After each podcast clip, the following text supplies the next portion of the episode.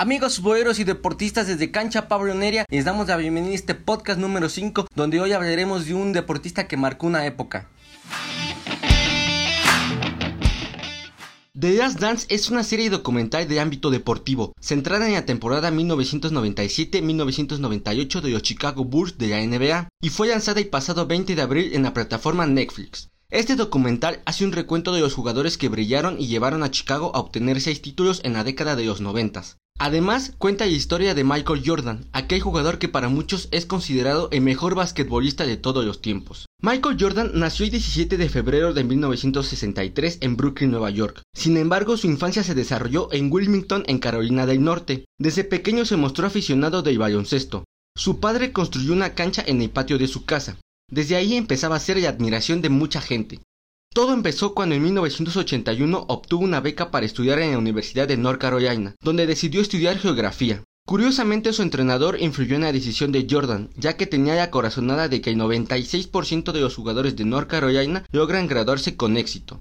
Dos años después ya era elegido el mejor jugador de la temporada universitaria 83-84. Este mismo año ganó la medalla de oro en los Juegos Olímpicos Los Ángeles 1984 con Estados Unidos. El 5 de mayo de 1984, Jordan anunciaría que perdía su último año de universidad para poder ser elegido en el draft de la NBA. Así era como Jordan era elegido en el primer round por los Bulls de Chicago. Michael Jordan lograría su primer campeonato con Chicago en la temporada 1991. Posteriormente obtendría dos títulos de manera consecutiva en las temporadas 1992 y 1993. Sin embargo, en 1993 anunciaba su retiro de básquetbol profesional argumentando que había perdido interés, pero realmente la muerte de su padre fue el factor decisivo para Jordan. Sorpresivamente, y aunque no lo crean, Marco Jordan anunciaba el 7 de febrero de 1994 que se iba a presentar a los entrenamientos de los Chicago White Sox. Así es, un equipo de la Liga Mundial de Béisbol. Dejaba el básquetbol para enfocarse en otro deporte. La revolución de fans y prensa era enorme. Ver a una superestrella de la NBA incursionando en otro deporte era algo difícil de imaginar. Michael Jordan sería enviado al equipo de las ligas menores y propiedad de los White Sox, de nombre Birmingham Barons. Su debut en el béisbol sería el 8 de abril de 1994 ante un estadio totalmente lleno y con una derrota 10 sobre 3 ante los Lookouts. El 18 de marzo de 1995 un hecho histórico ocurría en el deporte norteamericano gracias a un fax. Un mensaje corto y conciso llegaba a las oficinas de la NBA y la prensa en general.